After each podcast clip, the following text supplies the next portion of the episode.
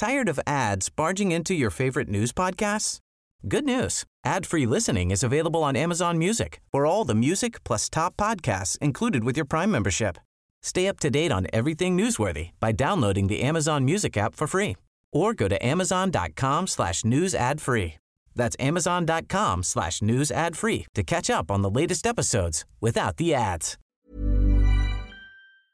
Senador, ¿qué piensa usted de este Frente Nacional Ciudadano? Pues yo pienso que es un movimiento que tiene toda la legitimidad de estar en un país que respeta el derecho a la manifestación, el derecho a la expresión de las ideas, las libertades individuales, pero no me parece a mí que cualquiera que tenga, pues no solamente aprecio por el Estado de Derecho, esto que llamamos Estado de Derecho y que no es otra cosa que se cumplan las leyes tal y como están, sino cualquiera que tiene dos dedos de frente pues sabe que es un movimiento que está pidiendo algo que no corresponde ni al Estado de Derecho, ni a la verdad, ni a la inteligencia. Porque si derrocamos al presidente de la República, lo único que vamos a hacer es reconocer que somos un país y no ha ocurrido nunca. Ya está cerca de cumplirse 100 años de esto, no ha ocurrido nunca en el México que desde 1926 se ha dado consecutivamente gobiernos de sea quien sea y de color del que sea color en el tiempo establecido por la Constitución. Claro. Que este presidente, en opinión de ellos, está representando intereses que pueden precisamente romper ese derecho constitucional, que este presidente nos está conduciendo a una dictadura. Pues bien, lo que hay que hacer es acudir al Estado de Derecho, en lo que prevé son elecciones legislativas el próximo año.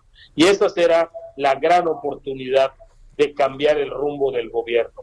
Pero plantarse para pedir que, que derroquemos al presidente de la República, yo digo con toda franqueza, respetando absolutamente su derecho, me parece muy mal que no los hayan dejado llegar al zócalo, que los hostiguen, que los intenten este, amedrentar, porque justamente los que hoy ocupan los palacios de la Ciudad de México y el de enfrente tuvieron muchas veces la necesidad, si lo reconociéramos así, o el deseo de hacer esas manifestaciones y las hicieron cuantas veces quisieron. Senador, buenas tardes, te saluda Andrea Merlos.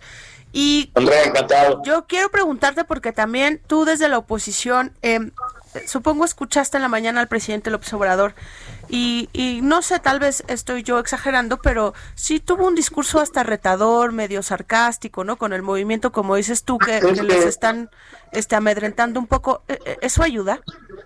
Claro que no, claro que no, eso divide, eso fortalece a los movimientos como frena y no son los movimientos que necesitamos.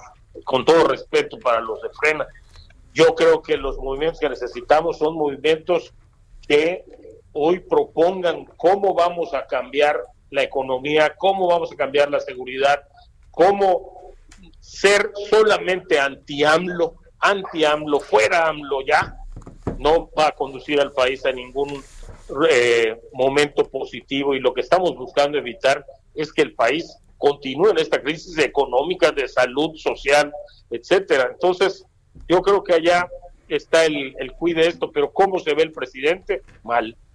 Mal porque al contrario, el llamado a la convocatoria debía ser de él, el llamado a la conciliación debía ser de él, la comprensión de estos movimientos también debía ser de él. Y el hecho de que él asuse estos movimientos comprueban nuestra teoría. Estos movimientos lo fortalecen a él. Por eso decía yo que con dos dedos de inteligencia, pues sabes que esto lo único que va a hacer es radicalizar las posturas. Los que son pro AMLO lo van a hacer más. Los que son anti AMLO, pues es una variedad muy amplia de gente que quiere proponer, que quiere cambiar cosas, que se quiere proponer como candidato a diputado, de gente que quiere hacer otras cosas y no necesariamente las más radicales.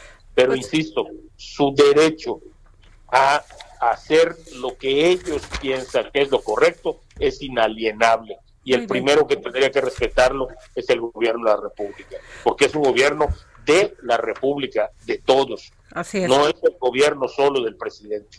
Muchas gracias, senador Jorge Carlos Ramírez Marín, vicepresidente de la mesa directiva en el Senado de la República. Gracias por darnos su opinión sobre el Al contrario, Adriana, Andrea, un Gracias, abrazo. senador. Gracias.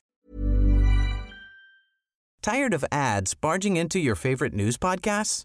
Good news. Ad-free listening is available on Amazon Music for all the music plus top podcasts included with your Prime membership. Stay up to date on everything newsworthy by downloading the Amazon Music app for free or go to amazon.com slash news ad free. That's amazon.com slash news ad free to catch up on the latest episodes without the ads.